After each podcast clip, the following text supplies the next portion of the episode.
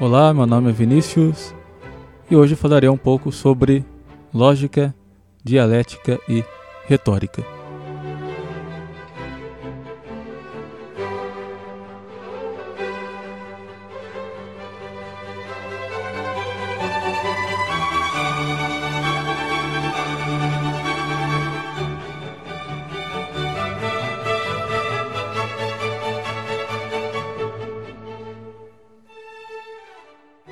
Muito bem, então estamos aí retomando os podcasts né? e aproveito para falar sobre essa eh, nova etapa, digamos assim, do nosso projeto Número Imaginário. Então, até o momento, a gente acabou focando mais na lógica matemática. A gente conseguiu produzir vários materiais sobre sistemas formais, teorias formais. Falamos também sobre pouco da lógica clássica, né? a teoria axiomática de conjuntos e alguma coisa sobre computabilidade. E no podcast a gente também falou bastante sobre os fundamentos da matemática. Então, a maioria dos episódios foi sobre a história da matemática ali do início do século XX. Bom, agora eu pretendo focar um pouco mais na lógica, né, de uma forma um pouco mais ampla. Então, pretendo falar sobre a lógica aristotélica, né, ou a, a lógica tradicional, sobre a argumentação em geral e assim por diante. Então, vocês vão perceber que, tanto aqui no podcast quanto lá no nosso canal do YouTube, esses temas irão aparecer com uma frequência maior. Aqui no podcast, eu pretendo fazer uma espécie de dicionário de lógica. Então, em cada episódio, eu falarei de, forma breve, se possível, a respeito de algum conceito da lógica ou da argumentação. E, se possível, também conceitos da própria matemática, né? alguns conceitos fundamentais da própria matemática. Eu vou apresentar esses conceitos de forma aleatória, né? então, sem seguir uma ordem especificada. E lá no canal do YouTube, eu pretendo fazer duas séries, pelo menos, sobre a lógica tradicional. Então lá eu vou seguir mais diretamente alguns textos e manuais. Então convido vocês também a se inscreverem lá no nosso canal do YouTube. Todos os links para esses projetos estão lá no nosso site, númeroimaginário.wordpress.com.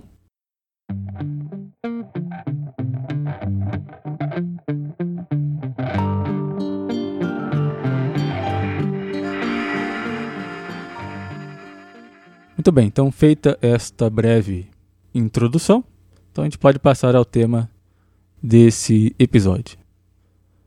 Bom, nos dias atuais, a gente pode dizer que a lógica é um ramo tanto da matemática quanto da filosofia.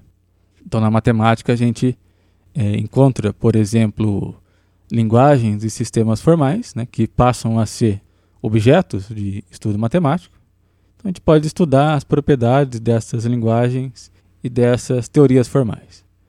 Do ponto de vista da filosofia, a lógica se preocupa com a análise do raciocínio correto. Então, de forma resumida, a gente está interessado na validade de inferências né, ou de argumentos. Ou seja, a gente quer estabelecer quais são as condições que a gente tem que verificar para que eu possa, a partir de certas premissas, chegar a uma conclusão que segue necessariamente dessas premissas.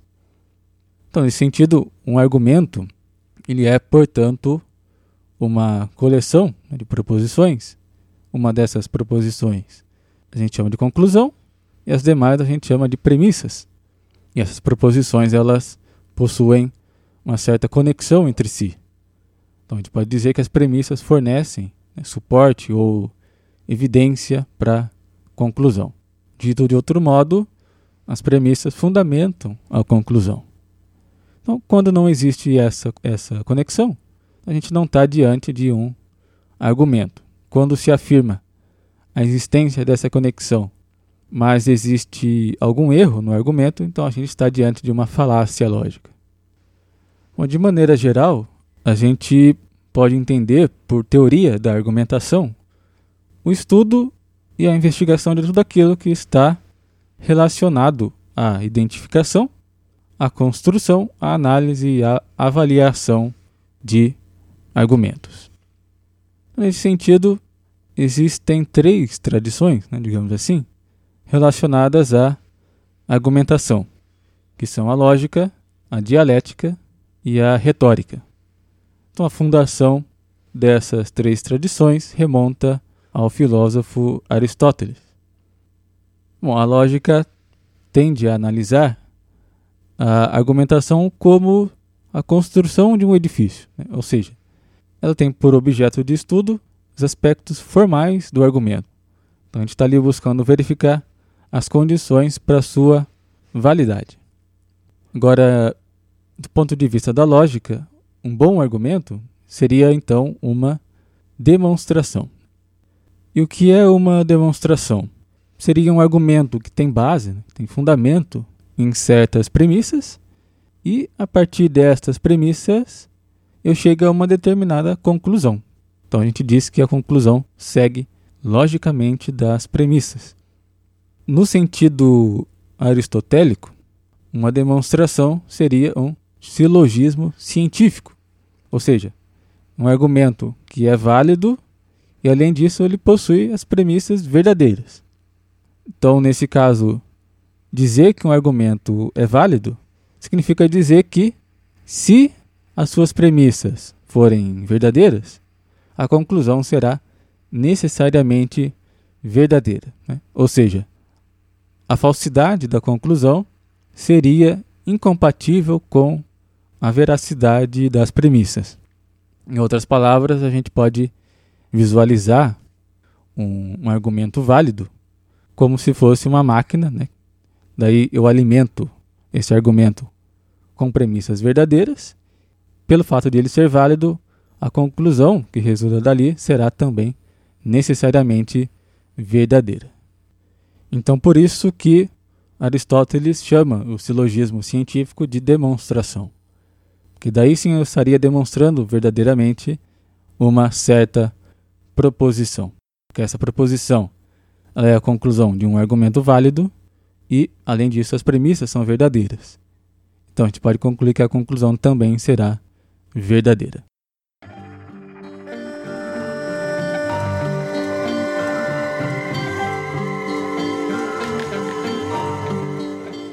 Agora, a dialética já está mais relacionada ao confronto de argumentos. Então, a perspectiva dialética envolve uma interação, a gente pode dizer assim, entre várias, vários agentes ou várias visões de uma mesma pessoa. Essa interação segue algumas regras de procedimento que estão ali justamente para assegurar que haja um bom debate, né, digamos assim. Então, por exemplo, é claro que uma discussão racional tem que partir do pressuposto de que as partes envolvidas desejam, de fato, resolver, né, de forma racional, uma certa questão colocada e não somente causar confusão. Daí a gente pode tirar algumas conclusões. Então veja, a conduta discursiva dos participantes dessa dada discussão tem que ser de cooperação, nesse sentido apontado, no sentido de tentar resolver de fato uma dada questão. Bom, além disso, as partes envolvidas têm que estar dispostas a reconhecer tanto a força quanto a debilidade dos seus argumentos, né, frente a possíveis argumentos contrários. Então, isso é muito difícil de se ver hoje em dia, pois muitos debatedores não reconhecem de forma alguma, principalmente, a fraqueza de seus argumentos. Tem algo que talvez seja mais difícil ainda. As partes envolvidas devem estar dispostas a renunciar à sua posição quando ela foi é, superada, né, digamos assim. Hoje em dia, por mais que se mostre os erros de certas argumentações, as pessoas não renunciam ou procedem a uma revisão desses seus argumentos. Dito tudo isso, a gente pode perceber que estamos realmente longe de presenciar verdadeiros debates dialéticos, né, nos quais as partes envolvidas estão, de fato, em busca da verdade, né, em busca de resolver uma determinada questão. Na lógica aristotélica, existe também um silogismo que é o silogismo dialético. Então, ao contrário do silogismo científico, que parte de premissas verdadeiras, o silogismo dialético partiria de premissas que são apenas prováveis. Então, se o argumento é válido, esse tipo de silogismo conduziria a uma conclusão que seria também apenas provável. Daí o silogismo dialético serviria então para nos tornar capazes não somente de, de, discutir com outras pessoas, mas também nos tornar capazes de identificar pontos em comum a partir dos quais a gente pode iniciar a argumentação ou identificar aquilo do discurso da outra pessoa que eu compartilho, né, que eu aceito. E daí eu inicio a minha argumentação não de um ponto de vista totalmente estranho, mas do próprio ponto de vista da pessoa com a qual eu estou ali discutindo. Então a dialética, nesse caso, também seria uma ferramenta para nos colocar em sintonia com os outros, né? para chegar a um certo entendimento. Agora, quando um silogismo dialético deriva de premissas que parecem ser fundadas na opinião, né, mas que na verdade não são, daí a gente tem um silogismo erístico. Então a pessoa aqui parte de uma premissa que ela diz ser a opinião, por exemplo, da maioria das pessoas, mas que na verdade não é. Então eu tenho aí também uma falha na minha argumentação.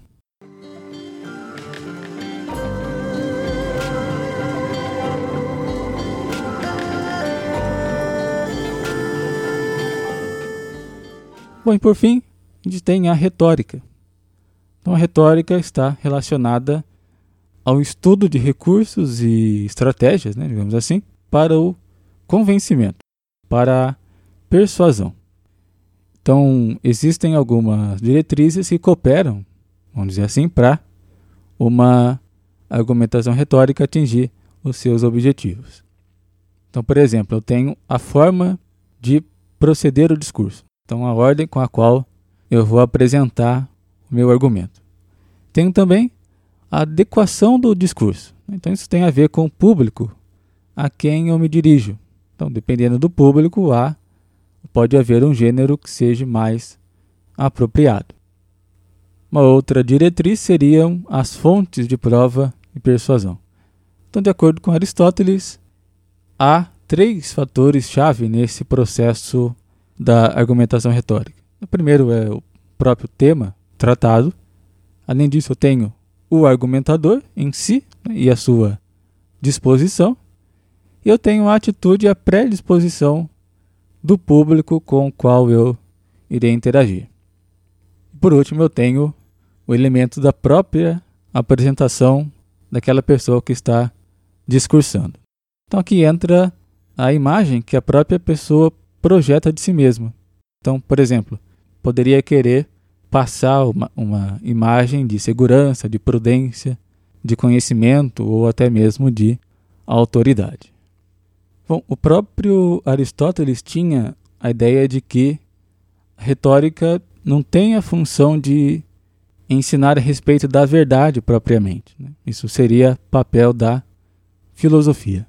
O objetivo da retórica seria, né, como já disse anteriormente, a persuasão, ou, de forma um pouco mais exata, o de descobrir modos e meios dessa persuasão, né, de realizar essa persuasão. A retórica guarda relações tanto com a lógica quanto com a dialética. Tanto a lógica quanto a retórica estudam, cada um a seu modo, formas de raciocínio, ou estruturas de raciocínio. E assim como a dialética, a retórica também parte de elementos fundados na opinião, de premissas que são não exatamente verdadeiras, mas prováveis. Então, por exemplo, uma forma de argumentação retórica é o etinema. Etinema seria um silogismo que parte de premissas prováveis, né? então, assim como na dialética, mas ele é conciso, ele não desenvolve o argumento todo, Ele não desdobra o argumento todo, ele parte logo para a conclusão. Então, os passos intermediários ficam de forma implícita nesse argumento. E por fim, a gente pode observar também que existe uma certa hierarquia em relação à verdade. Então, lógica procura demonstrar a verdade e estudar os mecanismos de preservação da verdade. Então, como que a verdade das premissas se transfere, digamos assim, para a conclusão. A dialética não busca exatamente a verdade, né, mas aquilo que é mais provável. E a retórica busca mostrar que algo deve ser pelo menos levado em consideração. Aquilo não é de todo impossível. Então, se você se convenceu do fato, então já estou satisfeito com essa conclusão. Muito bem, então nós vimos essas três vias do discurso argumentativo: a lógica, a dialética e a retórica, que, é claro, não esgotam todo o campo da argumentação. Elas não são é, totalmente separadas, né? mas na verdade elas acabam se complementando. Né? Então, o peso relativo de cada uma dessas vias pode variar conforme o, o contexto concreto em que você está inserido. Então, por enquanto é isso. Daí, nos próximos episódios, né, como eu disse lá no início, a gente pode ir aprofundando esses temas e também a gente pode falar de outros conceitos da lógica. Então, convido você a continuar acompanhando o podcast e também se inscrever lá no nosso canal do YouTube e acompanhar esses novos projetos que estamos desenvolvendo. Tudo isso está lá no nosso site, númeroimaginário.wordpress.com. Então é isso, muito obrigado por ouvir o podcast e até o próximo episódio.